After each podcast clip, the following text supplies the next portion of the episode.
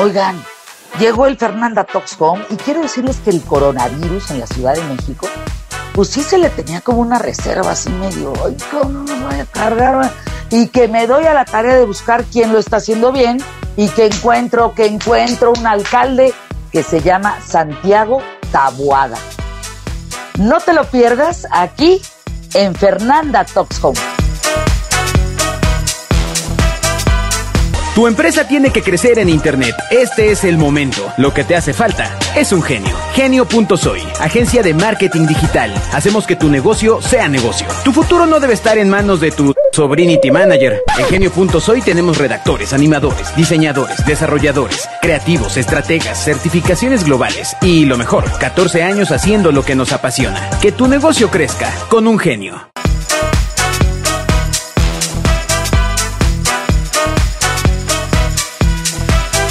Santiago Tabuada, ¿cómo amaneció el cuerpazo, alcalde? Bien, gracias, Fer. Pues, eh, la verdad, muy contentos, muy animados, complicados por el, por el tema de la pandemia. Sigue siendo un, semáforo con alto riesgo de contagio, pero eh, muy animados, muy motivados de que lo que estamos haciendo es lo correcto. Eh, y pues, sin duda, este tema va a seguir hasta en tanto no hay una vacuna, no hay un medicamento eh, que pueda patentarse como tal para, para el caso del COVID-19. Pero bueno, nosotros como gobierno tenemos que seguirle dando respuesta a la ciudadanía, seguir atendiendo a la ciudadanía en el ámbito de nuestras competencias y pues muy, muy, muy claro de que en los retos, en este tipo de, de, planteamientos o, de riesgos que hoy tenemos, se ve a los gobernantes.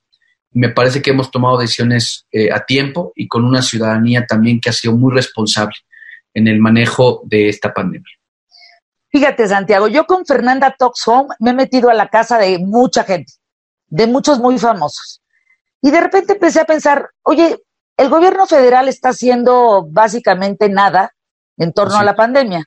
Es, es irrisible, es indigno, es, es una negligencia médica.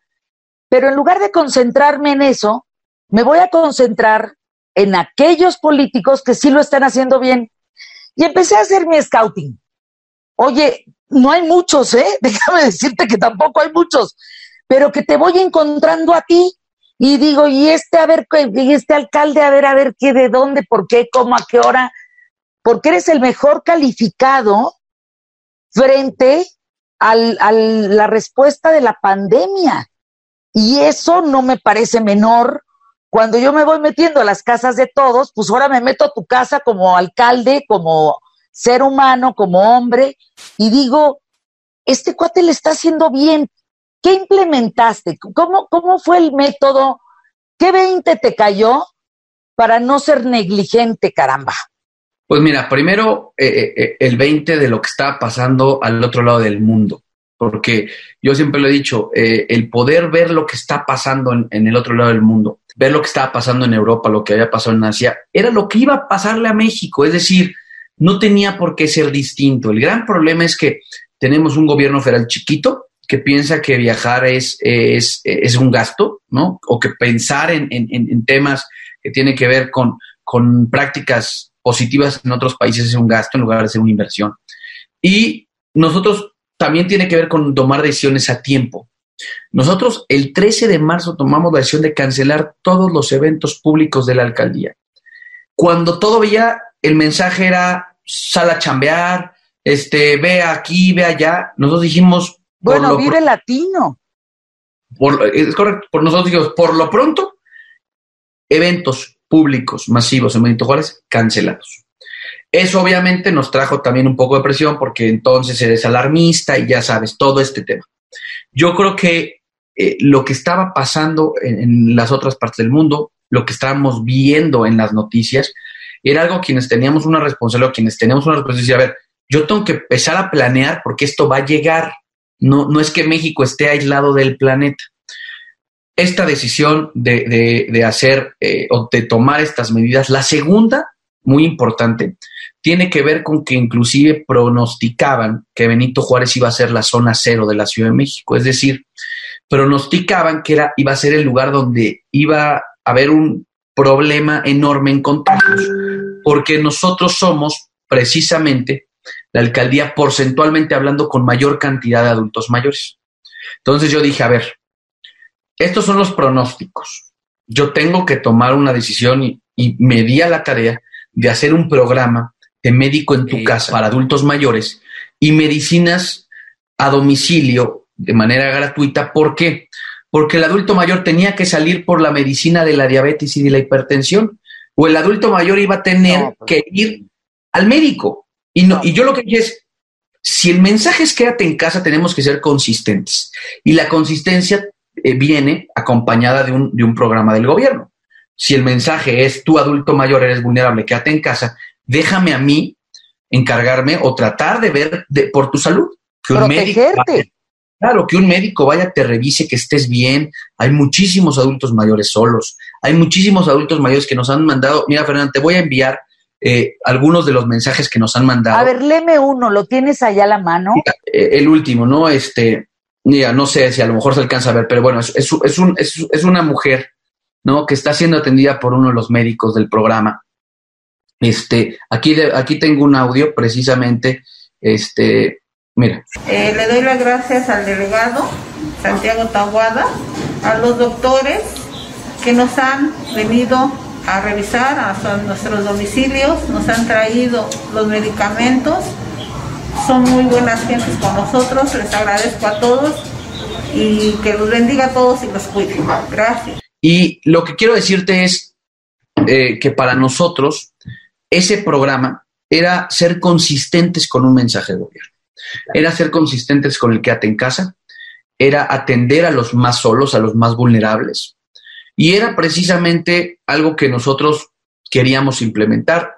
Fuimos pioneros en la ciudad en este sentido este, y hemos podido contener, eh, porque también la gente ha sido muy responsable en Benito Juárez. Y somos de las alcaldías de pasar de ser del pronóstico de la zona cero a pasar a ser la alcaldía de las alcaldías con menos contagios, precisamente por estas medidas que se tomaron a tiempo, que se tomaron de manera responsable.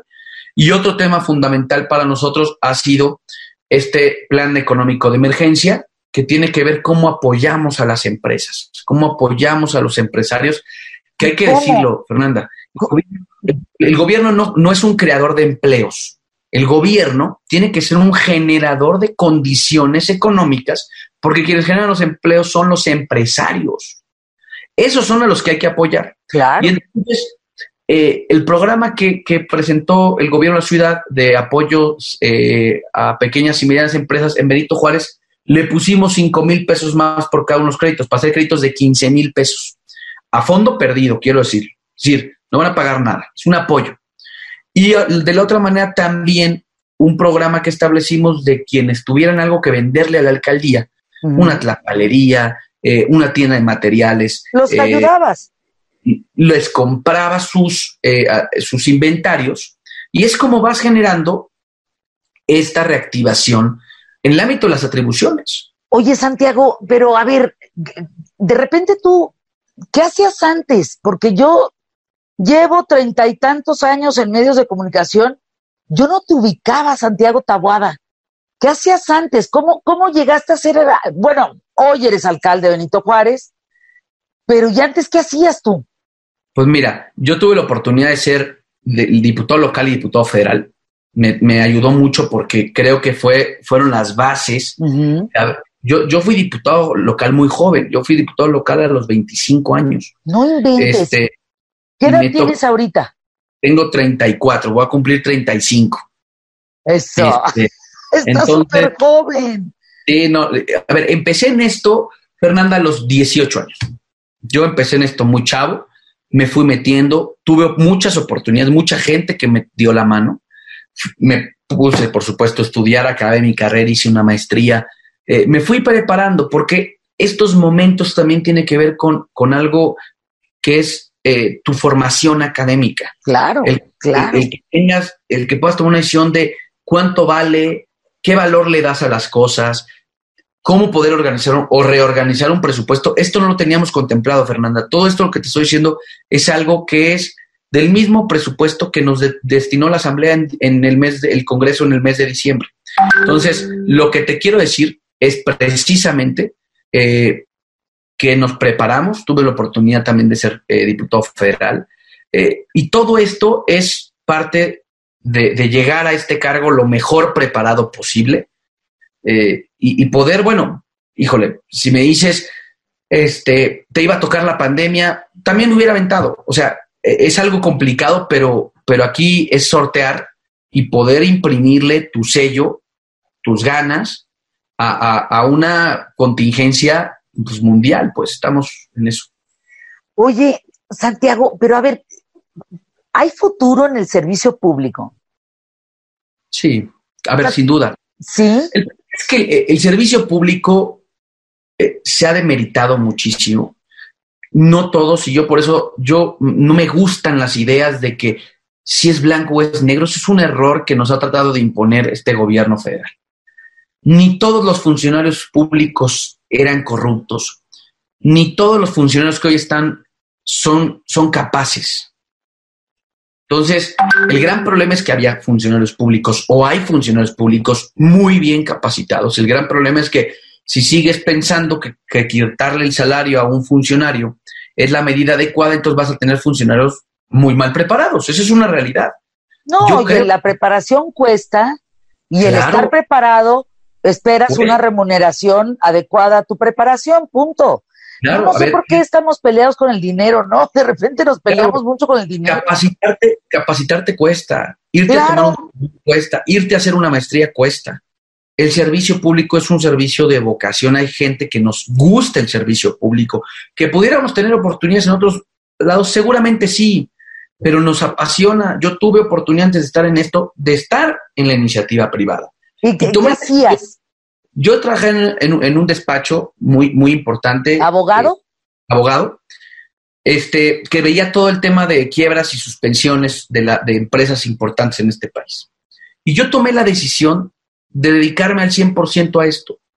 Y no por un tema de dinero, porque seguramente allá me hubiera ido muy bien. Bueno, perdón que te interrumpa, Santiago, en un tema de quiebras, Imagínate que hoy tuvieras ese despacho en Estados Unidos. ¿Ya viste que quebraron 15 mil empresas van a cerrar? Bueno, y, hay que esperar cuál va a ser el coletazo en México. Porque yo siempre lo he dicho, si a los americanos les da, les da gripa, a nosotros nos da neumonía. Esa es pues la dijo Carstens, ¿te acuerdas? Sí, sí, sí. eso es algo que sostengo y que durante las crisis económicas podemos revisarlas, ha pasado. ¿Qué quiero decirte con esto? Eh, para mí el servicio público eh, hay que redignificarlo, hay que dejarle de quitar las etiquetas que le han puesto últimamente y hay que valorizar a la gente que es institucional. Mira, yo tuve la oportunidad de conocer a muchos funcionarios a lo largo de estos 12 años que habían pasado los gobiernos, te pongo un ejemplo, del PAN, del PRI, y seguían ahí porque no eran de partidos, eran de la institución. Y eran gente que cuidaba las instituciones. me parece que son los funcionarios públicos que van más allá de los partidos. Los grandes cargos o las secretarías, claro, esos son un tema político, pero había gente muy valiosa, o hay gente muy valiosa, que por, que por haber estado en otro gobierno ese fue su único pecado. Y yo sí creo que el servicio público tiene futuro. Yo creo en una nueva generación de muchos quienes nos ha costado picar piedra, que no somos de los grandes apellidos, no somos ni de los grandes abolengos, que somos hombres y mujeres que nos ha costado las cosas y que ahí vamos. Pero a ver, por ejemplo, ¿tú crees que los chavos de hoy, viéndote aquí en Fernanda Talks Home, se animen a un tema político? ¿Tú crees que ellos vengan con esa vena de decir, pues yo voy para cambiarte? Porque tú lo que quieres es cambiar, ¿no? Sin duda. Tú quieres cambiar tu entorno. O sea, no estás ahí por, porque eres un amigote y punto. A ver, esto me apasiona desde los 18 años aquí he dejado, y te lo digo, he dejado relaciones personales, relaciones familiares en el camino.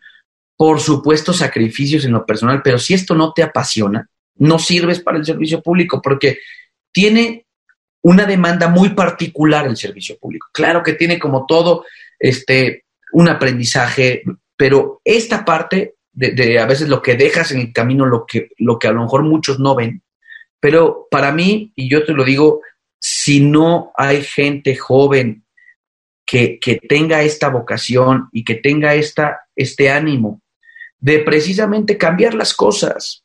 Porque hoy nos estamos regresando 30 años, hoy estamos gobernados por un cuate que piensa que, que, hay que arrancar una, una, un, un, programa energético con combustóleo. Es que ese es el gran problema. Ese es de la época de mis papás. O sea, eh, de cuando veían a Pemex como la vaca sagrada, porque, y todo el mundo quería trabajar en Pemex, ¿no? Porque, porque así el mundo no se conduce hoy así. El mundo habla de energías limpias, el mundo habla de medio ambiente, el mundo habla, a ver, te pongo un ejemplo. Eh, antes de la pandemia, que estábamos precisamente en uno de los planteamientos más justos, que era precisamente todo, toda la violencia hacia las mujeres, en estas manifestaciones que se presentaban. Me decían, claro, pues es que ahí estuvimos. No, no entender porque, porque su edad no le hace entender que no es un tema de hombres contra mujeres.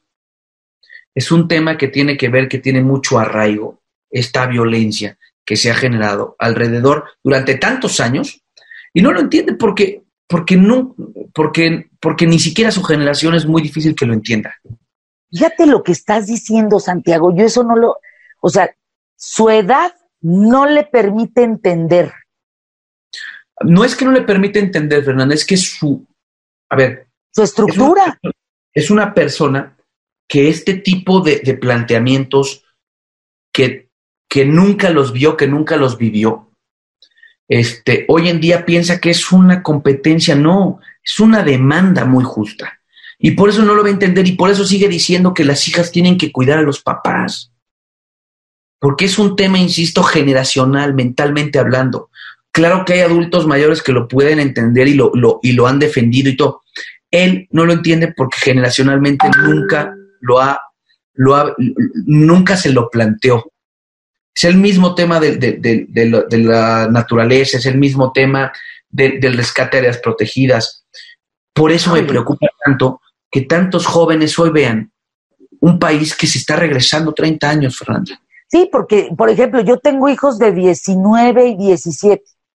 O sea, escuchan que, no hay algo sustentable y se ofenden. O sea, dicen, no, puta, qué irresponsables, mamá, no manches. ¿No?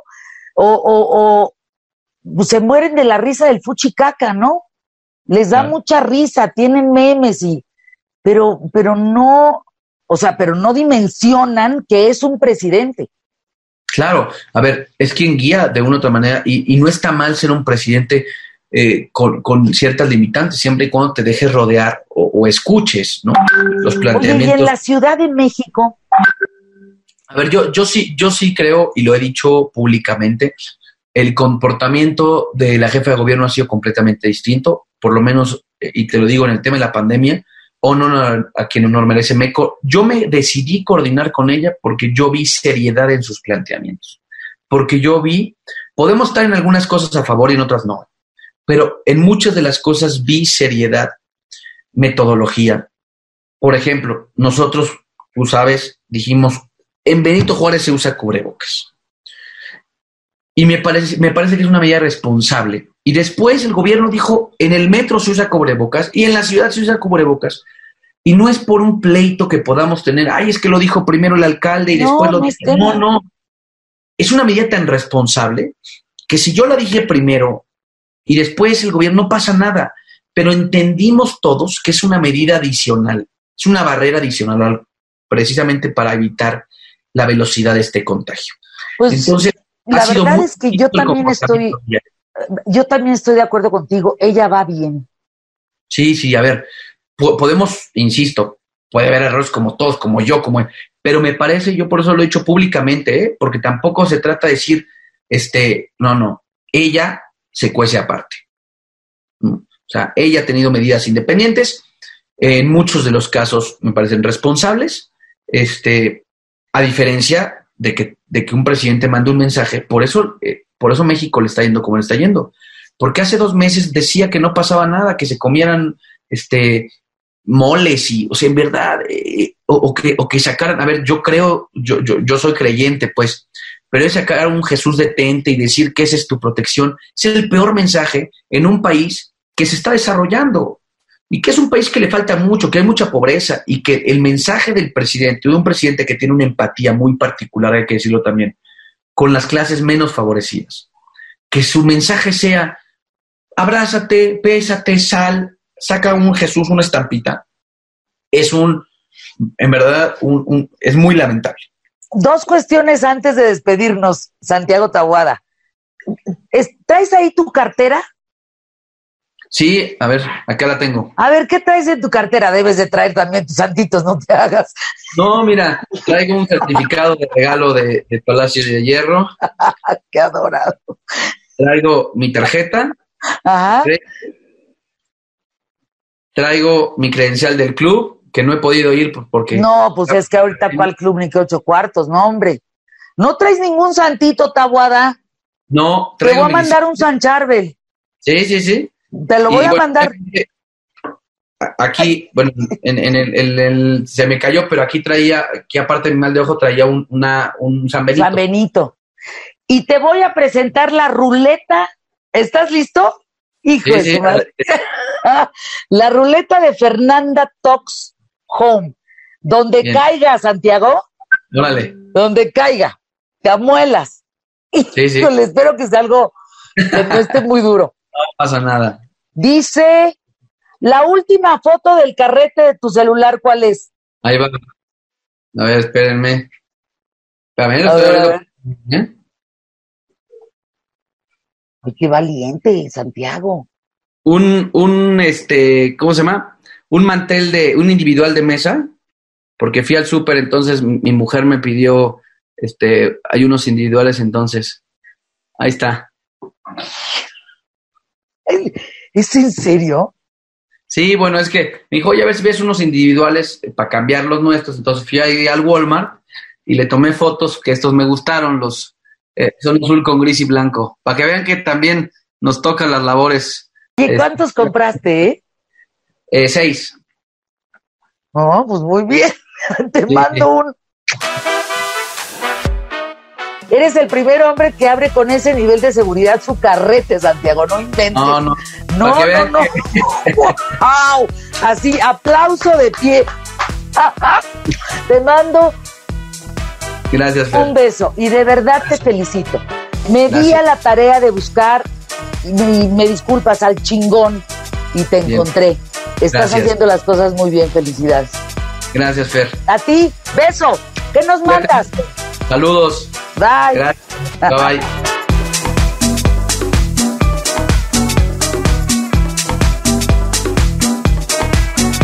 Ay, qué maravilla hablar con gente que le gira la piedra. Eh, que, oigan, eso que mostró todas sus fotos, qué bárbaro, es el primer hombre que veo que abre así el carrete, pero como si trajera manteles individuales. Hasta la próxima. Gracias. Suscríbete, ¿eh? no seas de veras. En Fernanda Talks Home.